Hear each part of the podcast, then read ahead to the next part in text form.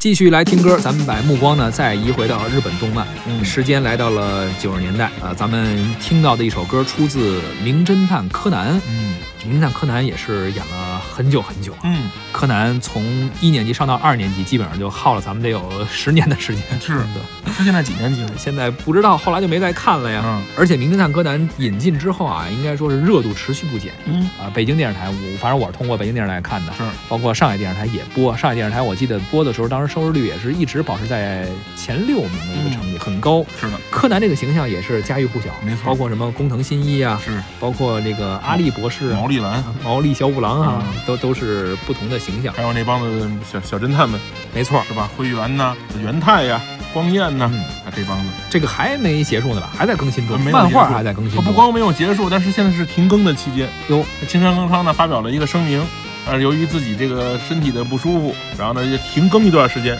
那什么时候能结束呢？不知道，因为大家其实都在盼着说这个，什么时候长大了？哎，什么时候能啊？变回去？对呀、然后谁谁到底是给给我灌药的那帮人？黑衣人组织到底到底怎么回事啊？谁是头头？怎么回事都不知道，大家一直在猜。原来有人猜说黑衣博士是阿笠博士，哟。啊，有人猜说黑衣博士是柯南的亲妈。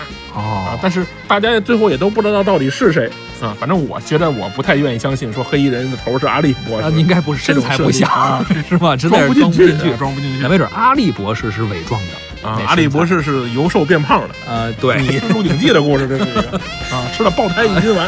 好，啊，咱们听听歌吧，还是反正人说了，柯南很难变大，嗯为什么呢？说柯南变大的话，他的这个原作者啊，可能这收入来源都没有，啊是吧？你柯南这个形象还是要存在，啊，就是不变大是为了更好的挣钱。对啊，也有这种说法。我明白了。好吧，那咱们来听听柯南的歌吧。好的。